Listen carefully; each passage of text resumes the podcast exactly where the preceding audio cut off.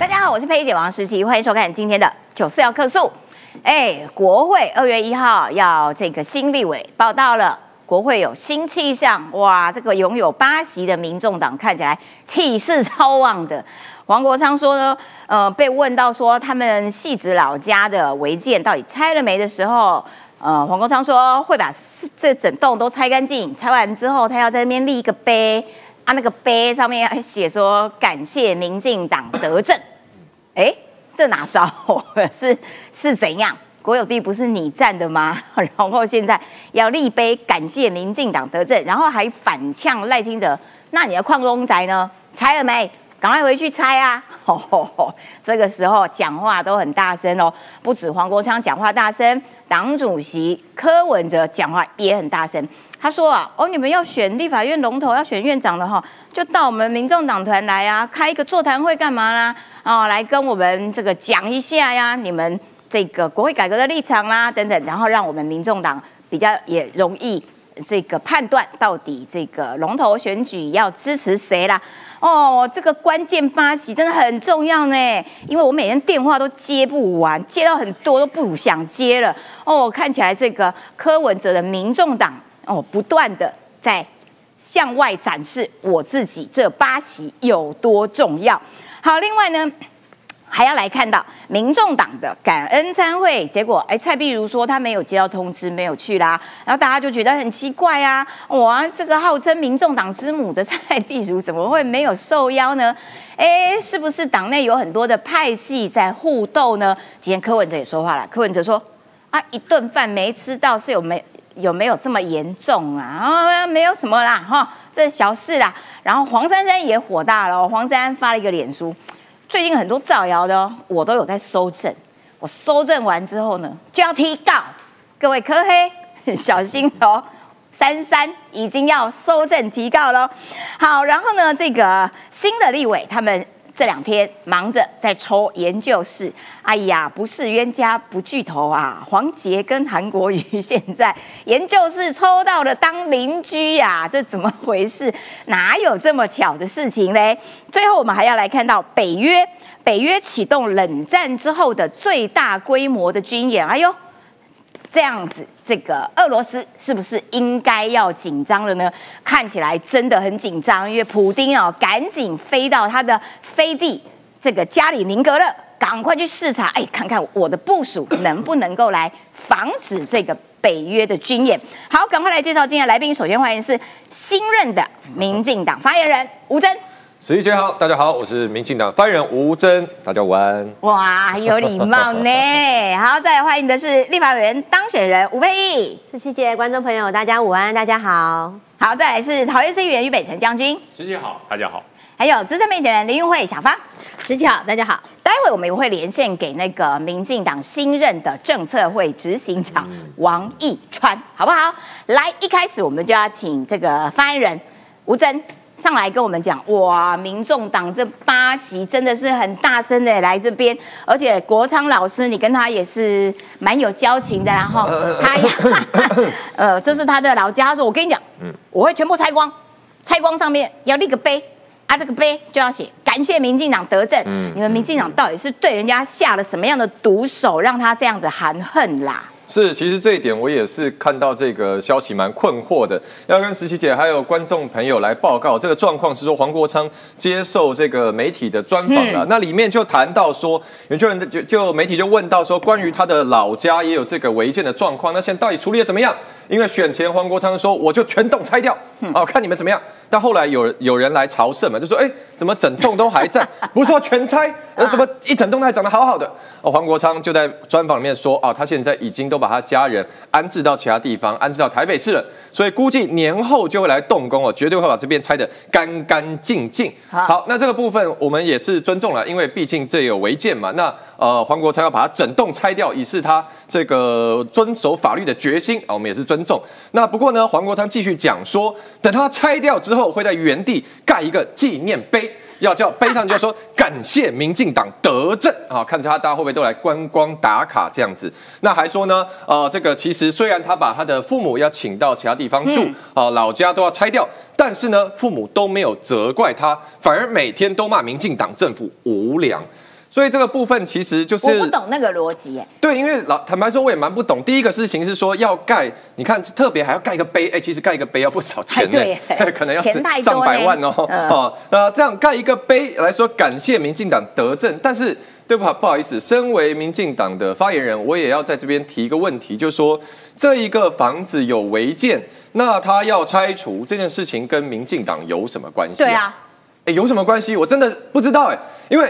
有人逼黄国昌要把这栋拆掉吗？没有嘛？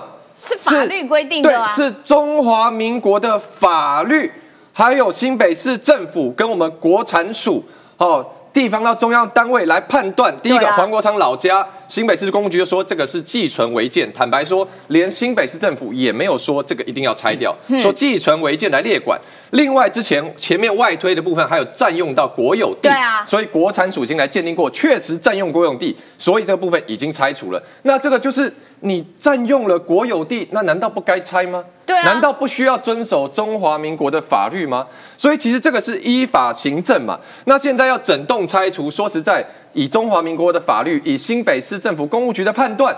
也没有人要求，也没有人发公文给黄国昌说你要整栋拆掉啊。对啊，是黄国昌要展现说我是道德的完人啊，这个立法院的战神，对于法律不能有一丝一毫的不清不楚，所以他要全拆。那这部分他要去树立他的形象，我们也是尊重了。但是这个过程里面。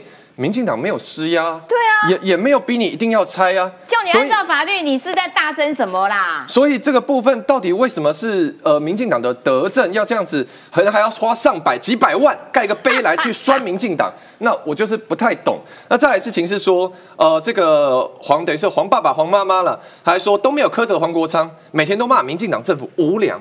那呃，不好意思啊，黄爸爸、黄妈妈，这是我们也是很尊重长辈，只是说 这件事情真的不是民进党政府刻意迫害，我们没有无良，也除除非是当时民进党这个派人来循循善诱，叫你们家外推，叫你们家顶楼加起来，应该我想也是没有了。民进党有叫你去占用国有地吗？莫名其妙嘞。这个部分我还是觉得，当然，呃，就像黄国昌说。呃，对于过去的这个这些社运啊，政治上伙伴，大家不同政治选择，他都尊重啊，我也尊重，我非常尊重黄国昌委员的政治选择，他要加入民众党。但我是觉得不要，其实不需要去跟柯主席一样了，就是跟柯文哲一样，把这个老人家的一些情绪跟想法都拿到台面上，变成政治攻防的工具。因为你说可能长辈。如果对这个状况没有这么清楚，觉得说啊，反正现在是民进党执政啊，我们家要拆了，一定是民进党很无良好坏。那那那好了，我们老人家我们就尊重他的情绪，但是以事理来讲，论法理情来讲，不论是什么样层面。这一栋违建要去拆掉，都不是民进党造成的。而且你看哦，媒体其实也抓到重点。他说：“你说会立碑感谢民党，所以你认为老家违建是民进党认定的吗？”哎，这个时候他就说：“说到这个赖皮寮什么时候拆？”他也没有在回答是不是民进党政府认定的。然后呢，就把球又丢给了赖清德。我觉得他也真是蛮厉害的。然后柯文哲赶快就补上了，就说：“对对对对，你看我们都拆了，哇，这个赖清德你怎么都不拆？”这个实在是哦，所有的错都是民进党的错。这个事情我也是觉得，其实不需要这样子了，因为其实我想黄国昌都是这个 Cornell 的法学博士，对，法学的素养非常的高，所以其实我相信黄国昌委员一定是能够了解，特别是过去他万里也是他的选区。所以他当然应理论上是会了解，在整个矿区里面有一个历史的因素，所以其实不需要去啊再把这事情牵拖回来。倒是之前黄国昌要拿几个空拍图看图说故事，哦，说这个赖清德老家就是新建。根本不是寄存违建，后来被航照图专家打脸，甚至第三方视察的中心都说这就是原地重建。我想黄国昌委员不需要再拿这个呃混淆是非了，把错误的事实拿上台面上来乱讲，我觉得这不需要。好，吴真你先回座，因为我们这个王义川在线上，因为呃这个黄国昌哈跟这个王义川之间哈见面哦都没有在打招呼，有没有？所以呃我要请教一下义川。啊，看到黄国昌他说他要立碑感谢民进党得政这件事情，你的看法是怎样？哎，听听就好，因为他上次违建被发现，我算一算已经六个月以前了。哎，那他四个月以前说他会拆得干干净净，嗯，那最近人家去看，什么都没动，一个砖一个瓦都没动，连那个什么塑胶棚都没动啊，不爱跳的是不爱跳啊，完美的示范什么叫做腐烂。那他现在呢，要跟大家讲说，哎呀，这是新北市还没有核准他的拆除计划，对，编了很多名词。嗯，国昌老师，你开一下直播，教大家讲哪零刚去用减基五违建，要安那创六个月个跳袂掉，加一个，你做立法委员，这个立法怎么弄的，要教大家。第二个，你说要盖一个什么纪念碑？好哦，说到做到哦。好哦。你那个地方立一个纪念碑，迄个地都无摘掉没啊？正常的人袂去买土地顶馆有一个不管是什么碑，踩到遐，啊，你想要踩到正中心的话，咱帮你测量。哦，你也是长方形的正中心，在数学上有一个东西叫重心啊，我会帮你计算重心的坐标。啊，你立好哦，啊，以后迄个电脑人买，迄个人就厉害啊。所以，但是你要说到做到哦。你拆完以后要去立一个碑哦。哎，通常不要乱跑哦。买地的盯着你这件事，我会看你怎么拆掉。哎，有碑在上面，通常那个土地很难买卖，是不是？你会去买吗？子琪你会去买吗？不会，不会。对嘛？但是国昌，我相信他说到做到。嗯，只是迟到不会不到，哎，他只是迟到不会不到，但是他一定会在家他家的空地上 立一个碑，这样子。毕竟国昌老师也是道德的完人，民主的长城嘛，哈。他讲到的，他讲出口的话一定会说到做到，我们对他有信心，相信他，对不对？嗯，好，嗯。一川，我还要请教一下啦，就是说，因为这个民众党他在立法院有八席，可是他现在哦讲起来，或柯文哲说电话很多呢，要接到我都不想接，因为我们很关键，关键的少数。啊，你们民进党哈，如果哈尤其坤要选院长啊，就来来我们党团做个说明哈，看看我们要不要来支持你。安民进党会去民众党团做说明，争取选票吗？哎，电话很多，大部分是柯妈妈跟陈佩琪打的啊，你要记得接。啊，我等也可以用咩啊？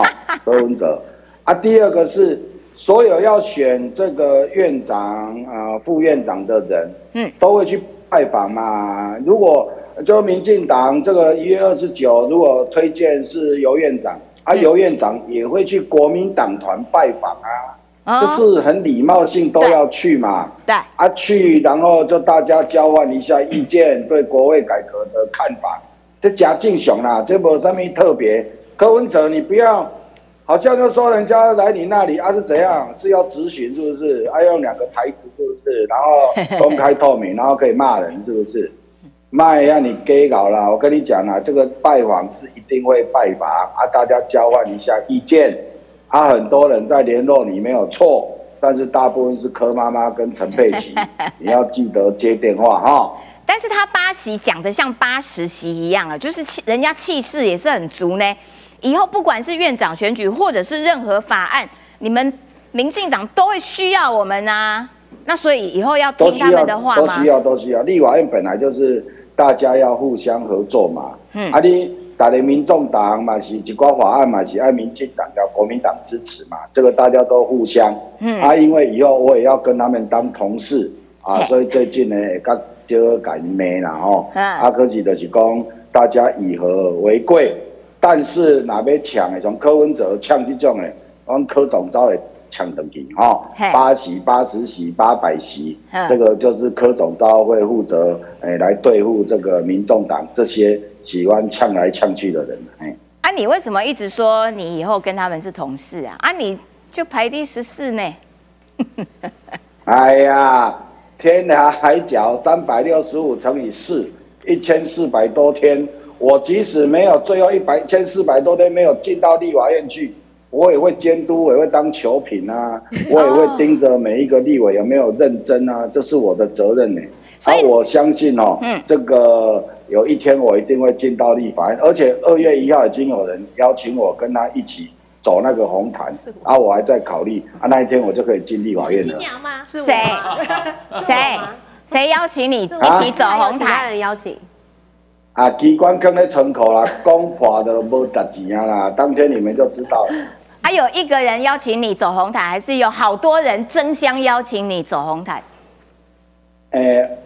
人以上啊！哇塞，很红呢！啊，你以后要怎样监督立法院每一个立委的这个问政咨询？你也会开一个易川频道，然后去点评吗？对，就是求评的概念啊，说哎，现在这个人为什么做触及短打啊？这个人为什么会放落空打带跑？为什么被双杀？到底的 end 几出来？哦，这个我们都会持续监督啦。因为以后立法院这种牛鬼蛇神、给鬼给拐啊，博版面的很多啦。啊，好，所以二月一号大家拭目以待，王义川会走进立法院。嗯。好啦，感谢一川今天跟我们连线，谢谢你啊啊！吴真伟要继续请你上来，就是讲说这个柯文哲，哇，真的过来呀，要我们的票是不是？来呀，来说明啊，沟通一下嘛啊，这个我们就叫做这个座谈会好了，闭门会议啦，不会现场直播啦哈。看看我们这就是来给我们拷问一下啦，意思就是这样啊，看看我们发行要不要接受哦，接受的话，嗯，好哦，好哦，嗯嗯，票可以投你，所以到底会怎样啊？啊，所以会像易川讲，就是说，民进党推出的正副院长候选人会各个党团三呃两两个在野党党团都会去拜访，所以不只是会拜访民众党团。嗯，其实先讲这个柯文哲态度了。就柯文哲现在说，如果呃这个国民党跟民进党要来争取他们手上这八张呃院长的选票的话，可以来闭门来沟通座谈会啊，来说服他们，来大家沟通一下，是不是在国会改革附近有一些默契？那坦白讲，我觉得这个态度其实也没有什么奇怪，没什么特别。我相信呃这个配议委员也很清楚嘛，我们选举在跑地方的时候，地方人士也都是这样啊，常常会说，哎。那拢无来搞我拜访哦，我这边很多人呢。哦，这个从公庙的主委，然后到大树下泡茶的阿伯，大家都觉得，哎，你好，酸林奈伯来搞个拜奉起来，哦，要拜码头一下。那我们作为要争取别人选票，当然是啊，是是是是是是，来来来来来。所以这个坦白说，这也是民主政治的正常的一个展现。本来就是这样，他讲的好像哇，你是来拜托我这样。那那问题是说，之前其实民进党党团柯建明总召其实有很直接的来表明嘛，说呃，这个民进党党团的态度就是认为院长还是首重院长他的人选。他的能力、他的资历、他的高度，是不是适合做立法院院长？那国会改革应该是另外党团对党团在法院呃不立法院里面就个案的这个进度还有法条要怎么写哦，来大家来去讨论。所以是民进党之前的态度是把这两个切开来。那接下来后续是不是会做礼貌性的拜访？我觉得这个还是看这个最后看党团这边的决议了。但基本上呢，我自己个人是认为哈，说这个其实民众党这样的手法，我觉得。这也是他们战术的一环了，因为去年蓝白河的时候，大家已经看了很多嘛。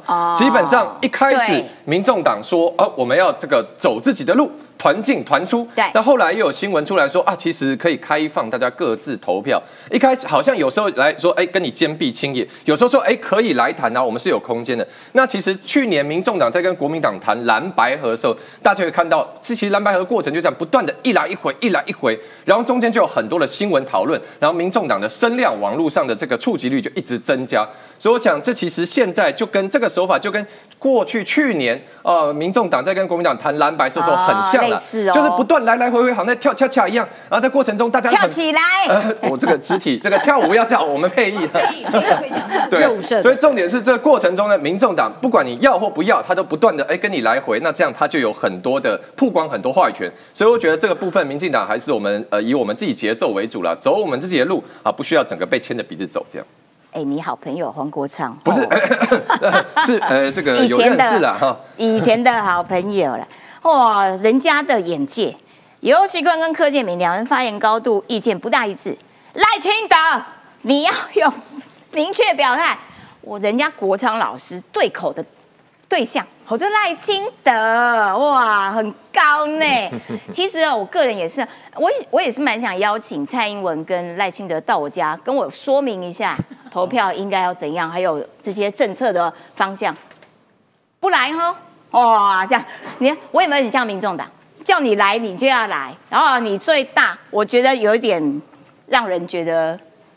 哇，这个好大口气啊！对，叫川普来好不好？对啊，不然叫川普来。川普现在很多很多州初选都有胜哦。川普来我家报告一下，看看你是用什么方法这个赢得很多州的出现。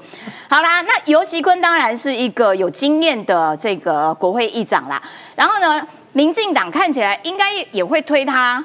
但是他为什么要跟寇姐吵架？今天早上这个你讲会不会很尴尬？那如果你会很尴尬的话，我们就请佩义讲。好，我觉得佩义现在已经非常想要赶快来讲话了。对，因为佩义因为现在也是新的这个立委当选人，所以在立院龙头这一站当中，党团有没有给你们什么样子的资讯了？哦，上个礼拜我们是新科立委党团要开一个新科立委的共事营，然后邀请了尤喜坤院长，还有柯建明总召，还有赖清德主席，哦，这个都到共事营来，然后跟大家先比较像是一个呃行前的会议，行前的通知，帮我们先做准备。那这个哎，今天礼拜几？哦，今天礼拜五，下个礼拜已经今天到，我今天到今天还在卸票，还到现在还搞不太清楚这时间。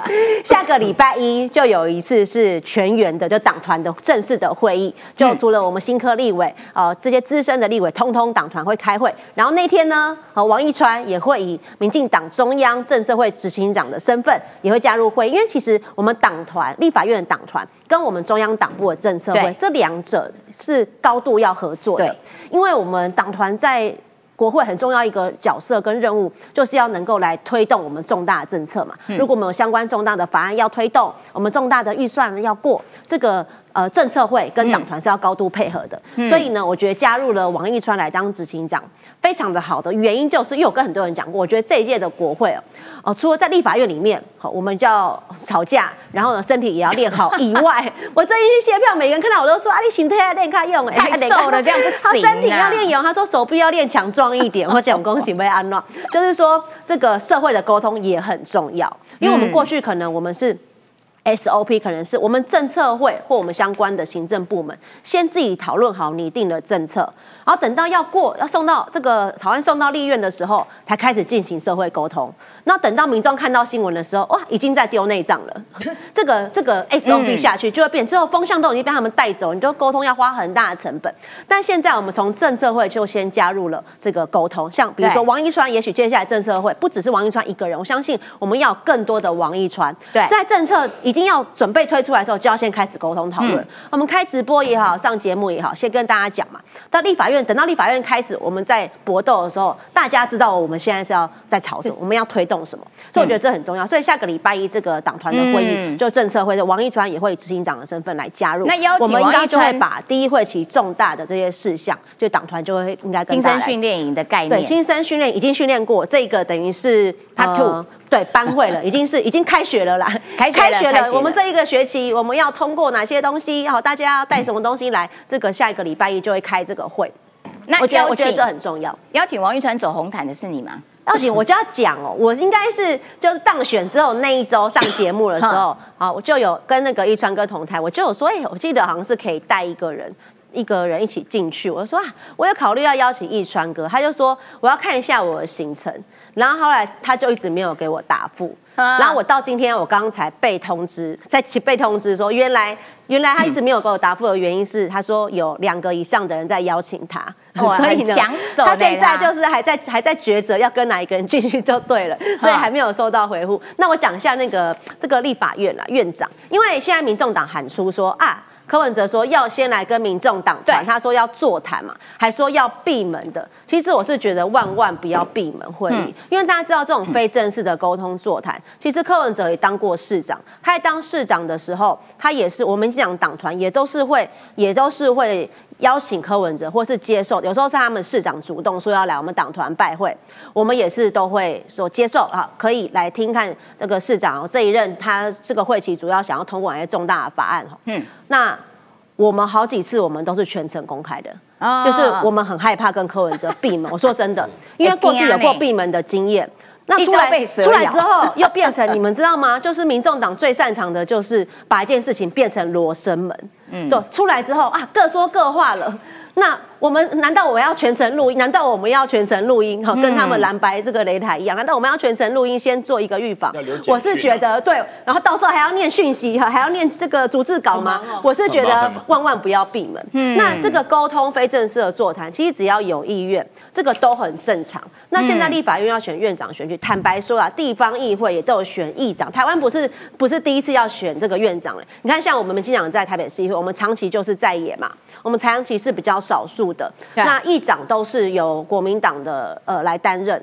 其实他们每次要选这个议长的时候，从来也没有来说要跟民进党团拜会，让事情来沟通。其实从来都没有过，我们也没有在那边要垫高。我们我们席次还更多哎，我们席次不是八席耶，我们经常在台北市议会。对啊，对，我们席次还算我们是多数。算是多数的在野党哦，我们从来也没有说在那边垫高自己，说哎，你们要当选议长是不是？要现在跟我面谈，要现在跟我面试，也不会，因为这个就就是这就是议会的惯例嘛，啊，少数服从多数。所以就大家都可以接受，这就是尊重民意。那有礼貌性的沟通，我们执，因为我们毕竟我们是执政党，我们要展现这个诚意。我觉得这个是我们的诚意，可是这个不是应该要做的。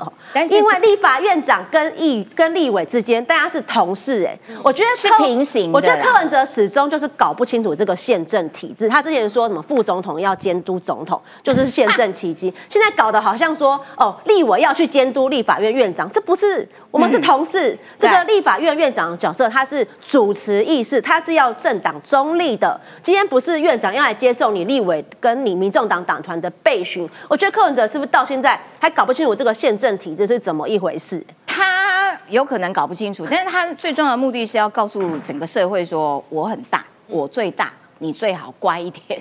目的就是这样。我要请小芳来做综合评论，但是我们要把这个民众党自己内部的状况也来先讲一下。这个就要请于将军了，嘿。大家请小心喽！哇，最近有没有人 对民众党有什么样子的造谣、恶意重伤？这个要请于将军来告诉我们大家，民众党到底现在是怎么样的状况？尾牙蔡碧如没有接到通知，嗯，那四年的政党，可是内部看起来派系蛮不少的。这当然哈，呃，法治的社会。如果有对于呃人做人身攻击，当然可以告。嗯，但是我我们身为政治人或者政党，是有些公共事务是可以接受公平的。对对，那当然我相信黄珊珊是资深的政治人物了，他也分得很清楚。所以大家听好喽，不要对民众党有所谓的呃攻击性的批评。哎，政党批评有错吗？哦。哎，骂民进党的人有少吗？对啊，也没有看到吴登去告别人啊。对啊，对不对？你如果说是批评黄珊珊个人，我我觉得按照个人的那所谓的他的法治的状况，他可以保护自己，可以告。嗯。可是如果说伤害民众党，那我每天都在伤害共产党，共产党会不会告我？啊，对哦，你小心了。我骂多凶啊！我每天都骂共产党是土匪，是伪政权，是匪伪政权。嗯。共产党，哎，不过没差。他的国跟我的国不一样，嗯，他治不了我，所以我才说哈，如果是对于民众党的批评，甚至是很严厉的批评，嗯，我觉得政党，除非你是毁谤这个党，嗯，说哦，民众党收黑钱，那完了，嗯，这会被告，因为你要有证据，对对对对，好，民众党贪污啊，那你有证据，好，民众党哈，你勾结外寇要来消灭中华民国，那会被告。嗯。除此之外，对于政策的批判，对于政策的攻防，这不就是政党吗？他自己每天也攻击人家政党啊，没有他，他在那边骂民进党啦，又又贪污又腐败又高端怎样？你只要看黄珊珊什么时候告林涛了，就表示开始了。哦啊，对哦，先去告林涛。打他最凶的是谁？不林涛吗？就林涛。对，如果林涛没事，一样在我跟我一样在议会继续开会，表示没事了。哎，网友也有推荐，嗯，提告单吴子嘉。先告吴子嘉，吴子嘉，我们提供他两个人，吴子嘉加林涛。对对，因为林涛是第一个攻击他的，对，所以我相信黄珊珊的 sense 不会去告林涛，因为林涛是小辈，然后吴子嘉是长辈，应该也不会告了。哦，对，那到底要告谁呢？对，那到底要告谁？对，所以大家还是一样，黄珊珊已经告诉你要以送纸棒。哎，那可是。感恩餐会又不请碧如，这这我觉得蛮伤心的，就是很没情感呢。蔡碧如在民众党里面算是资深大佬，对呀，创党元老，那个文件是他去递的，对，申请函他是他填的，党员是他一个一个在台北市政府里面招募的，嗯，可是感恩餐会怎么请艾丽莎莎，怎么请馆长，呃，请这个我都哦，哦，这个是哦，他这黄成国是餐厅老板，餐厅老板这这个跟他无关，怎么会请？馆长跟艾丽莎莎，对啊，这两个人现在连民进党、呃民众党都不是吧？他现在应该不是党员吧？这两位是吧？应该不是，因为馆长跟艾丽莎都是他要超越党派，变成一个超然自我的人，他怎么会加入民众党呢？对。可是为什么尾牙会有他，而没有蔡碧如？那蔡碧如其实蛮大他，说啊，可能是哈没有人通知我，嗯，或者是呃距离太远的美感，我在地方也忙着卸票，所以我没有空去。哎，不过我跟蔡碧如讲，你不要难过，嗯，我是陆军的备役少将，陆军年会没有请我。所以所以不要难过，真的是忘了啦，哈，真的是忘。不过柯文哲不应该忘了，柯文哲不应该忘，柯文哲应该记得蔡碧如，因为他对你一生的忠诚度，你不能忘掉他。对啊，如果真的忘了没关系，柯文哲私自请他吃碗牛肉面，我相信蔡碧如心中也会暖在心里。暖暖的。对，不过蔡碧如做梦，他不会请你的啦，你想太多了啦。一顿饭有没有吃不是那么严重，这是他讲的。不用搞这么大，嗯，哪天我有空请你吃一碗面好不好？哪天 哪天哪天，等到天荒地老的那一天呢？啊，那但是杨宝珍也讲说没有啦，这个是比较偏向哈中央党部跟竞选办公室里面的参会，未来也会在中部、南部在干办这个感恩参会。杨宝珍讲的就所谓的呃圆滑了很多，周全了很多，对。可是蔡碧如是少数代表民众党参选区域立委的人哦。选的还不错哦，目前来讲，他的得票的趴数是最高的。对，虽然票数不是最，票数是李友李李友仪嘛，哈，他是趴数最高。再怎么样也有功吧？对呀，也有功啊。对呀，他在台中第一选区也帮柯文哲攻城略地，拿了七万多票，哎，对呀，怎么会没有请他呢？呃，他当然比起馆长流量怪物，比起艾丽莎莎百万网红，当然比不过。可是柯文哲他们两个不会给你票。他们两个是要你的流量。如果你今天柯文哲没有流量，这两个网络红人不会来。如果今天柯文哲流量归零或者流量崩跌，这两个人就消失了。可是当你的流量消失的时候，蔡碧如依然会支持你。什么叫朋友？什么叫蹭友？分清楚。所以柯文哲聪明的你，你应该听听我的话。我没有在黑你哦，王三不要告我哈，我没有在黑你啊，我是在告诉你心中的真实话。好，感谢北辰将军。我要请小方综合评论，然后再来请吴征啦。就说你怎么样看待民众党内部其实忙着在互相哇，这个卡那个，这个不要通知那个，然后这个要告那个。也就是说，其实选后，呃，民众党其实蛮花了很多时间在做自己内部的这个这个这个乱。嗯。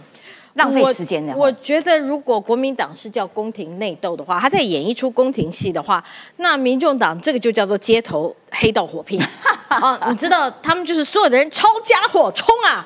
你看昨天呃，那个战狼小姐姐怎么讲那个谢立功的？哦，好凶哦！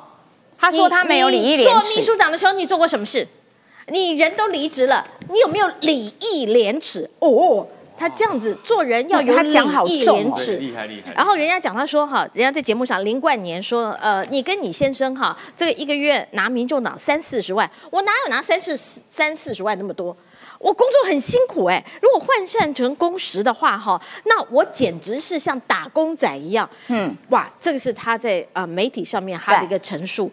那你看到谢立功，呃，你看到林冠年上节目的时候，那他们具体讲的就是他们过去在民众党内他们所受到的一个遭遇。我过去曾经就讲，民众党内据我所知啦，哈，他们分成了有柯妈妈派系，然后有黄珊珊派系，那以及呢，这个呃，还有一个过去有蔡碧如派系，嗯，后来蔡碧如派系呢就已经远放天边啊，去牧羊去了，就到台中去牧羊去了。现在呢，在党中央，当然柯妈妈派系还是有一。屹立不摇。另外，黄珊珊派系透过黄珊珊拉了非常多的党工，以及他有不分区的这立委，看起来是越来越大。所以前一阵子，我现在是在做前情提要哈。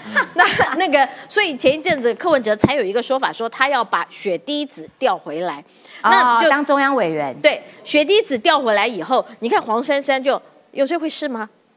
然后这个呃陈志汉就反正也就是对这个事情啊，是完全是冷处理。那结果昨天柯文哲怎么回答的啊？这一顿饭有这么重要吗？所以柯文哲还是在玩他的帝王术，要把呃蔡碧如拉回来，或者是不拉回来。他事实上是让他们自己斗来斗去。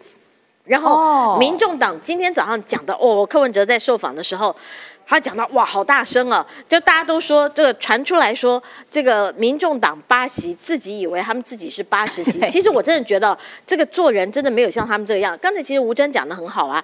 其实民进党尽管说是五十一席输给了这个国民党，但是呢，如果说院长有需要拜票的话，那不管说你这个党得票多少。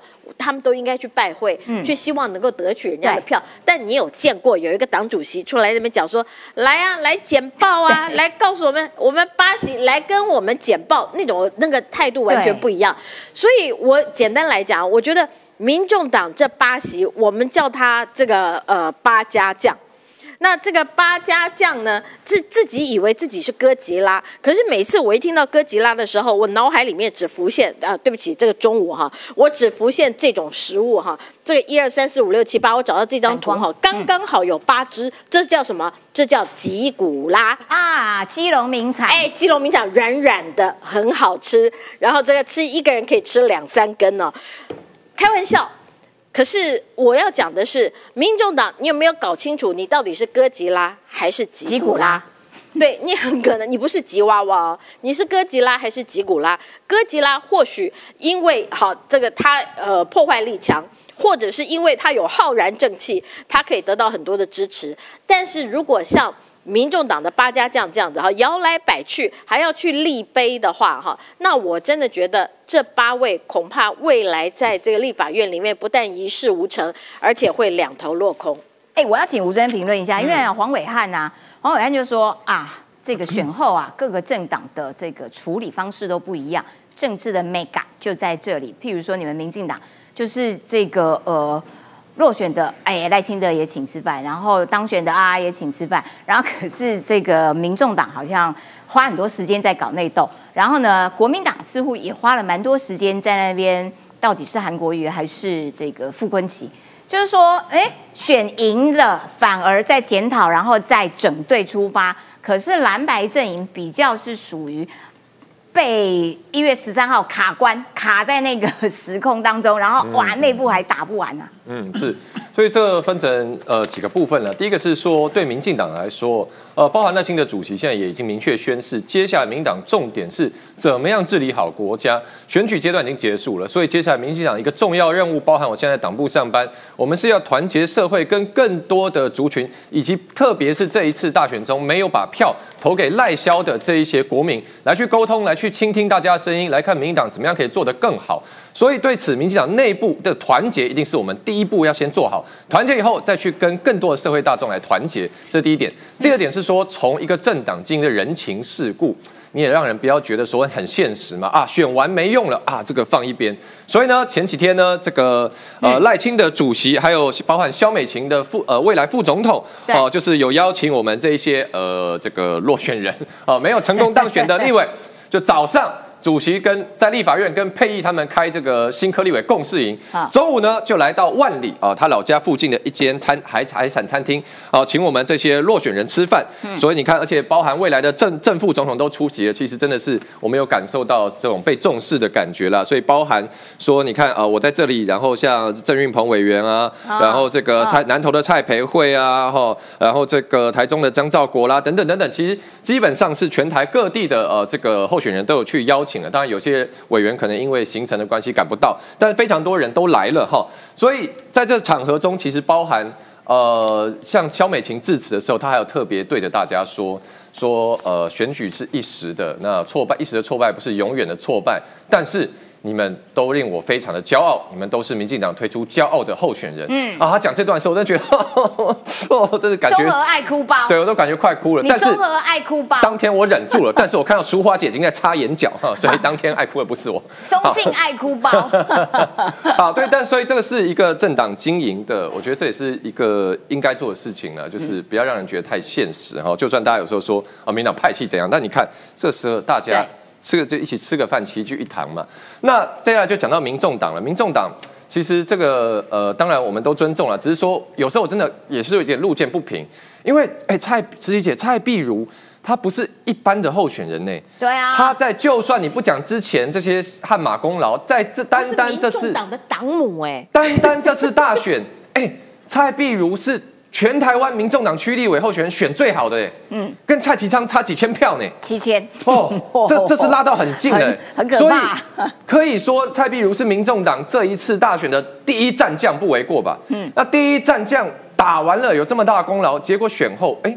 这个说吃尾牙吃饭没有通知，那就觉得啊，这个有点人走茶凉的感觉，好像这个有事钟无艳，无事夏迎春，就觉得感觉不是很好。那特别是说，呃，这个场合上还邀请了很多其他的呃什么这个艾丽莎莎馆长啊，很多都到。那现在说为什么没有蔡比如说啊，因为这个我们是邀呃北部的啦，好这个区域的其他的中部南部，我们之后再另外办。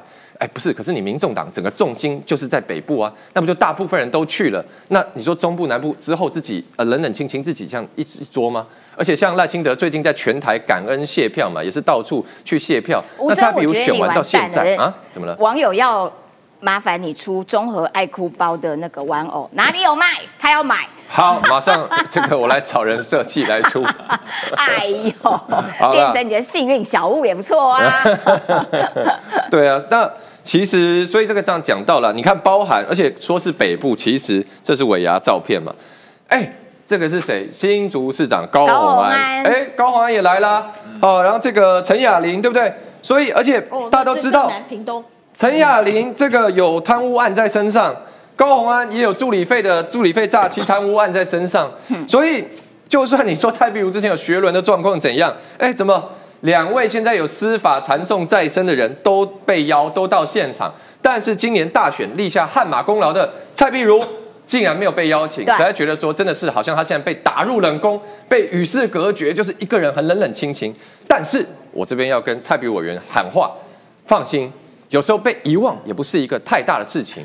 像这一场呢，有没有大家发现有人没有在里面？没错，就是我们的政策会执行长王义川，他也没有在里面啊。因为当天主席说有人去北海道玩，那我们在北海岸吃海鲜啊，也就跟北海道差不多啊，所以来安慰我们。但你看王一川也被遗忘了嘛，所以王一川这几天愤愤不平，各大节目都一直说他被忘了，他容易吗？他对，但是呢，主席也听到王一川的声音。有说啊，前前前几天中常会开会，赖清德他，中常会上特别说，一川我再补请你一顿啊，所以毕委员一时被遗忘不是重点，重点是柯文哲主席柯主席事后有没有再请你吃饭，有没有好好跟你修补关系，这就重点，看他们重视。赖清德真的是个暖男，他说啊，一川我会再请你吃一顿啊，好，不像民众党的党主席说。啊，一顿饭没吃到也不会怎样啊！你们吵那么大是干嘛？有没有？哦，那个人格特质就从这个小地方展现出来。好，然后我们看到这两天呢，新科的这个立法委员哦，他们正在抽研究室，不知道是命运的锁链还是蓝色蜘蛛网。这个要请于北辰将军。哎呦喂啊，黄杰啦，你看呐，他抽到。跟韩国瑜要当邻居啦！啊，韩国瑜抽到谁？韩国瑜抽到高嘉瑜的粉红办公室的。还有，好违和哦。对，真是他们真的命运都纠缠在一块的锁链。呃，其实韩国瑜到那间办公室，他是不担心的，因为他认为他一定会当立法院长。嗯，那即使不当立法院长，因为青岛二馆的那个那个搬家率很高了。搬家率很高，搬家率很高，就是当一届立委就对对对对对，就是那是一个，还是在立委任期当中就会出事，也有可能。那应该把民众党的就是都放在那边会比较好。为什么？他们的赏位期都只有两年啊，两年就可以搬哈，两年的可以破了青岛二馆的魔咒。嗯，因为青岛二馆很多都是住四年就搬家的。那么，如果民众党八位八位立委去哈，立刻可以破掉这个魔咒。四年算什么？两年就搬，你看厉害吧？嗯，对。那韩国瑜住进了粉红套房里面哈，而且我告诉你，高嘉瑜的办公室是阁楼哦。哦，他的办公室要上一个楼梯在上面，他的幕僚在下面。哈，哎，高嘉瑜办公室好奇怪的设计哦。真的真的，高嘉瑜办公室是幕僚在楼下。上一个阁楼那是委员的办公室。啊，这不是夹层屋楼中楼，楼中楼，楼中楼。哦，青岛二馆还有这种奇怪有有有有有，我没有去过，我是看林俊宪委员拍的 YouTube 开箱，我才知道。哦，它是楼中楼，所以刚好符合韩国瑜的要求，下面办公，上面休息。啊，也是真的很方便，阁楼啊啊，阁楼。对。这个上去休息多好啊，对不对？也没有人知道你在上面干什么，又粉红的又好睡又温暖。对，那但是呢，我要告诉大家哦，这一次可是有臭臭的枕头。呃，高佳宇，他铺个那个垫子，因为韩国瑜睡觉时候要穿袜子，所以没有关系。他都穿袜子戴头套，所以开玩笑。对，但是黄杰跟他这么近哦，真的是冤家路窄。哦，对，真的冤家路窄。那个窗户打开就可以看到黄杰对他又翻白眼了。对啊，韩国瑜心里应该会不太高兴，不过没关系，韩国瑜都释怀了，因为中国多喜欢他。哎，对，哎，央视捧韩国瑜，哎，央视这个是官媒哦，这是对他好还是对他不好啊？呃。对他，那是对他来讲叫勋章啊！我获得了祖国的认同。说的也是。他说我就是哈不会亲美仇中啊。嗯，不是我讲，央视说的。对，韩国应该立刻跳出来，你这个中国的统战部门不要对我主三呃这个说三道四，我要告你，跟黄珊珊一样，我要告你，我从来没有轻中，嗯，我只是不想跟你打仗而已，就这样子。因为昨天哈，我看了那个韩国瑜跟国民党的部分剧烈员，从陈永康上将，陈永康上将应邀到国防，呃，到这个国民党的这个新科立委，他去上课，上两岸国防外交。嗯，所以陈永康说，两岸如果打起仗来，我们没有坚实的国防，那所有人民都会受到伤害。所以陈永康的意思是说，要强化国防。对，各位知道吗？韩国瑜语重心长的摇头。哦，真的？说什么你知道？战争没赢家，和平没输家，有没有道理？讲的很棒，对不对？你知道为什么他这样讲吗？因为他听不懂。啊！陈永康讲了这么多两岸关系、两岸的战略、战略的区分、战略的阶段，他听不懂。陈永康在跟你讲大海，你韩国瑜在那边纠结漱口杯。呃，没有，他的漱口杯还是漏的。因因为我们在二零二零年帮他写国防白皮书的时候，我们就知道了。我们写了这么厚一本呕心沥血，我们一票人，大家写了出来以后，你知道吗？给他上课，他就喝咖啡。哎，不，咖啡还是茶，我忘了。这边喝喝一喝，你们很棒，谢谢，你们都很用心，好不好？我喝杯咖啡，你们可不可以给我一张 A4 纸，我就可以消化？你知道那是呕心沥血一大本呢，心都凉了。给我一张 A4 纸，我就可以讲，最后讲出了大海跟漱口杯。所以陈永康将军、陈永康上将，你是海军国建国造的推手，嗯，不要跟他讲，真的不要跟他讲，他听不懂，他听了半天就跟你讲说，呃，你讲了半天哈，还是不要打仗，废话，谁要打仗？对，没有人要打仗，对。可是如何让两岸不作战？陈永康说要强化国防，有没有听懂？对不起，听不懂，嗯，就是不要打仗，啊，打仗没有赢家，战争啊，和平没有输家，废话。就说哦，我们想不想变有钱？想，告诉你，钞票多的就是有钱，简单吧？嗯，怎么赚钞票？呃，不知道，不要跟我讲，给我一张 A4。这就是黄杰翻白眼的原因，发大财。黄杰可能这段时间，如果韩国瑜真的跟他当室友或是邻居，黄杰可能要去看眼科。啊，会有干眼症，会有职业伤害，所以没错，你还是你还是离他远一点。对，就眼睛会一直翻，一直翻，一直翻，对，会有干眼症，会不舒服。那么韩国要给他一点职业伤害，要补助他眼药水的支出了。哎，我要请问佩仪啊，你抽到哪一间啊？而且你看哦，央视昨天在海峡两岸。这个这个这个之前之前还蛮有名的这个主持人，他就跟你讲说，哇，绝对不亲美仇中，韩国瑜打响的第一枪就是给予高度的肯定啦，等等，说未来很有可能啊，当然有这样的机会，韩国瑜当你们立法院的院长，呜呜，他在就你们在跟他讲大海讲法案的时候，他跟你讲漱口杯，然后呢讲一讲之后，他就说那个浴缸的塞子。这你们会不会？大家集体翻白眼。我是先要感谢高雄人把黄杰送到立法院来了，因为黄杰在选前就说他进立法院专门来克韩国瑜，但是呢，结果刚刚刚还真的都抽到青岛二。我们是昨天前这礼拜抽签嘛，我是抽到那个中心大楼，因为他立法院那个研究室总共有三栋，对，然后呢这一栋中心大楼，因为我们助理要抽签，助理很紧张，他前一天还跑去我们万华青山宫去拜了青山王，然后呢他说，我说好，我还我还刚才刚才讲说，我他下去抽自己，我还刚讲说不要有压力。我说我们运势很好，所以我们到哪里就会把运气带过去。我说抽，我说平常抽到哪里我都觉得很棒，这样就会抽到中心大楼。但是我那一层呢，我刚去赶快去看一下那层名单还有谁。嗯，就是那个罗志强，国民党罗志强就跟我抽到同一层，然后在隔壁几间，对，但是我就在想说，哎，会不会会不会隔一两年就又空出来了？因为毕竟小强之前的记录就是当上议员，马上要选市长啊，选总统，他都选过，对，所以呢，就搞不好这这两间可能很快之后又要抽换别人进来。啊。但是呢，我们在看呢，其实我最近在翻遇到傅昆奇吗？目前还没，目前还没，他可能也很快。对，然后比较比较担心的是说，就是说几年前哈，高雄人有智慧，黄杰翻了白眼之后，高雄人有智慧，把韩国瑜吼拉下来，罢成功罢免掉。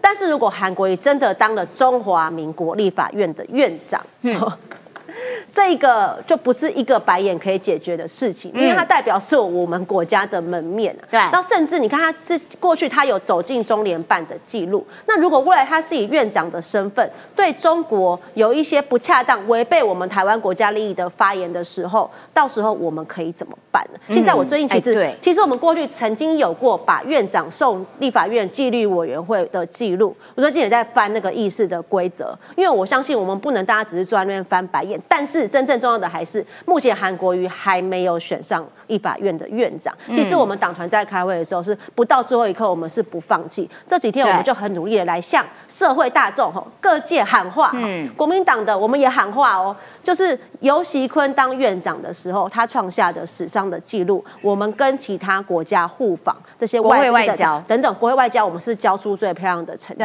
单。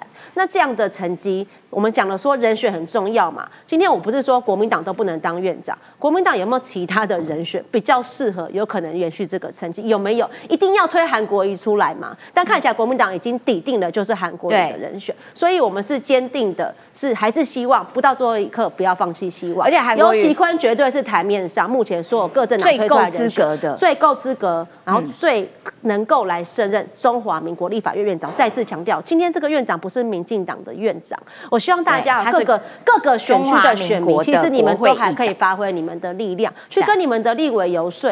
韩，你们真的要眼睁睁让韩国瑜来当中华民国立法院的院长吗？这到时不是一个白眼可以解决。而且韩国瑜他在这个呃呃要选立法院长的这个过程当中，这几天的时间里面，他还在那边讲说，因为这个就是要九二共识。莫名其妙。说十七姐跟佩仪今天穿情侣装，对我刚刚有我刚刚有发现，就是我们穿姐妹情侣装有没有？好，这个部分我要等一下请小芳来这个说明一下。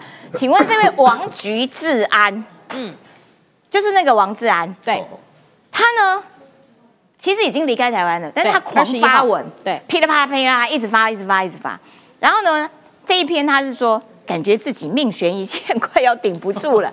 然后呢，呃，谁很凶？干嘛卖惨？谁谁谁谁帮我联络一下习近平？他在讨拍啦。所以他现在是怎样？他不是很呛吗？他不是很凶吗？他为什么现在他卖弱？有本事要呛你们民进党，然后这个说民进党怎么样怎么样？连贺龙夜夜秀，贺龙到现在还不见蛋。对，然后连那个贺龙夜夜秀的那个编剧到现在还在呛人。哦，煽情。哦，你煽情可以，我煽情就不行，厉害了我的党，他们到现在都还没有认错。哎，对，这个王志安也没有认错，那没有认错，你们干嘛卖惨？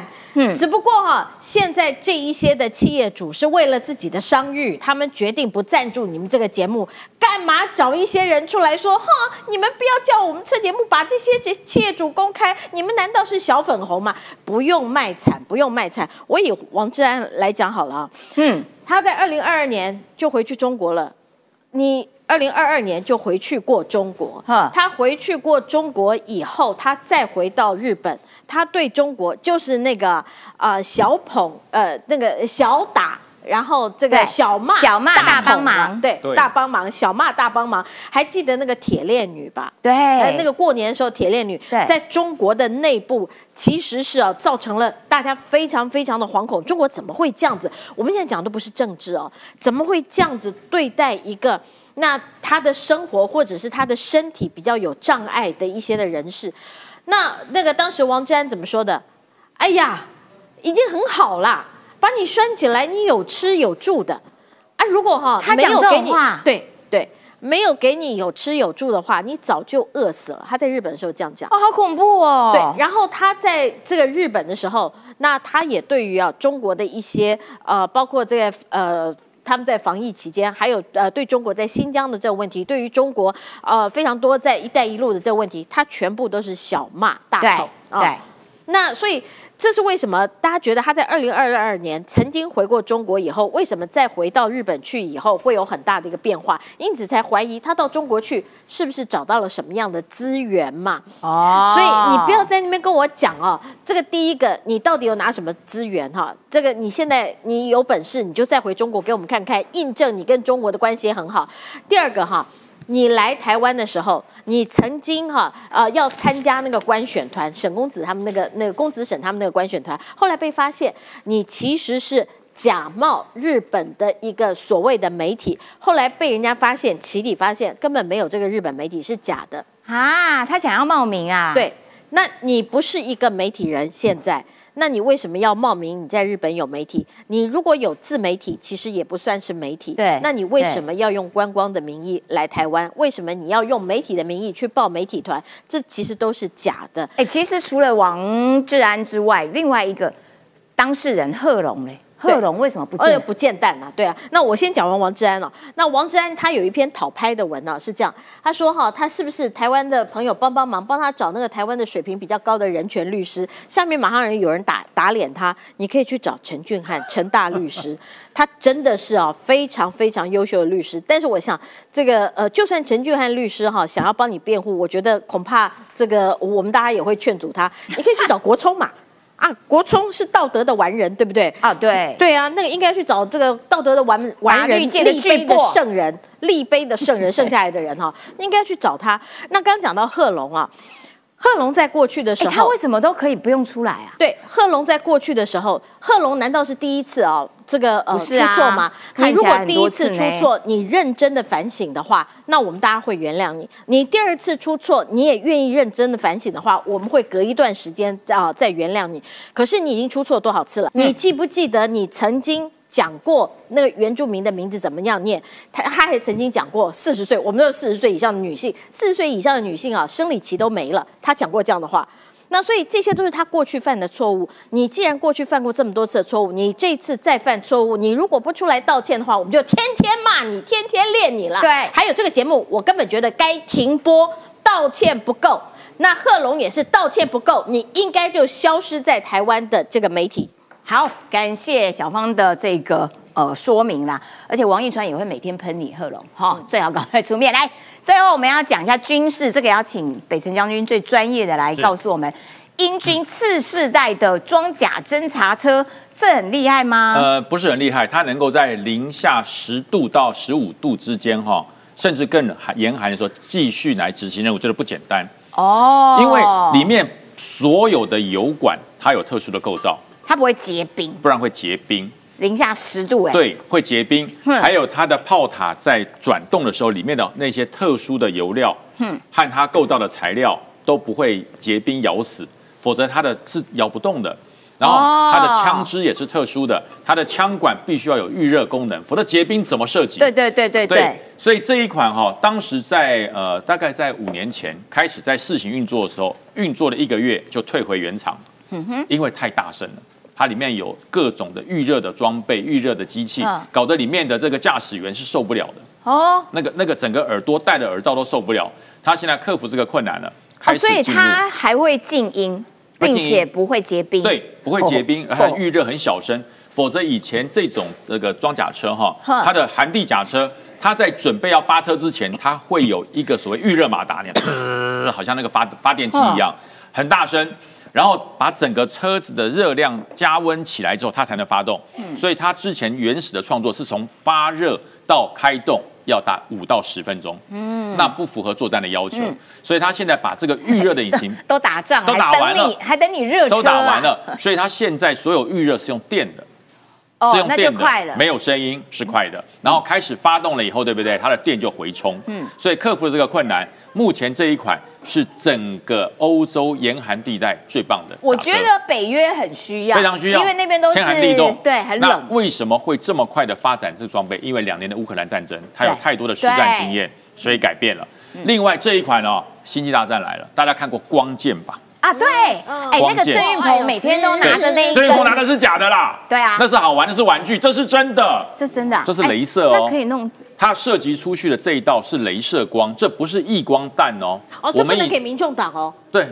民众党他们会拿来对付他们自己人。哇，那太可怕了，那太可怕了。因为 因为为什么说太可怕？因为他这每一发的成本你这个科黑小心黄珊珊呢？哦，对对对。民众党说 我们也有参与研究，没有啦，没有参与研究。这个哈，这次真的是现代的光剑版。嗯，它的这一发出去不是异光弹，它没有子弹，没有弹头，也没有火药的。但它它是用电能。哦，然后将镭射聚集在一点打出去，目前一公里之外可以把目标摧毁，所以它杀伤力是大的嘛，非常大，而且它的命中的精准率是一块铜板这么小，可以贯穿，贯穿。那而且最主要哈，它现在它的距离没有通知，它没有公布它可以打多远，嗯，但是它在一公里外成功的贯穿跟硬币一样大小的目标，而且你知道吗？它打一发只要多少钱？嗯。我们以前我举例给大家看，我们一一发战车炮出去，对，一发战车炮出去就是九千块台币。嗯，它这一个噗一道镭射光出去，三百九十块钱。哦，差好多。对，而且它比较准啊，它可以打到小东西，很准，很准。打一个这个这个火箭炮出去，而且也不会被人家投诉说你的弹头掉到我家，因为它没有弹头。啊，对，非常准，而且便宜，三百九十块。哦，就三百九十块一发。嗯，而且呢。它可以做射弹修正，因为你一发一万多，将近一万块飞出去就没了呢。嗯，那个标枪飞弹飞出去一发，各位就是一辆进口车哎，就没了。对，它三百九十几块钱，所以这一款哈叫喷火龙，哦，目前已经完成了初步的研究，能够打多远没告诉你。嗯，但是呢，一公里外完成，而且呢，为什么这么难做？嗯，因为哈它的蓄电量要很大。哦，对。那现在因为整个蓄呃这个电池的科技不断的进步。对。让它的蓄电功能强化了，可以在车辆上帮放置，以前都是在军舰，嗯，现在车辆上可以。所以这一款哈喷火龙的这整体的镭射指导的武器，如果成真了以后，各位星际大战的时代真的开始了。哇塞！镭射光哦，镭射箭哦，对啊，郑云鹏去买一支来用。对，郑云鹏一定真的很棒。对，所以我想说，科技改变了。两岸的态势，对，如果说这一项的科技可以导引到台湾来，那无人机就不用带炮弹了呢。对，经过就，对，他就只要带着镭射，对，而且射超准，很准，嗯，而且才三百九十八块，对啊，又便宜，比我吃一碗牛肉面还要便宜。对，对，好，感谢北辰将军的解说，哇哦，所以电影真的是走在最前面，现在的实测都已经。实现电影当中的这些情节喽。好，今天节目时间到了，下礼拜一同一个时间，拜拜，谢谢各位。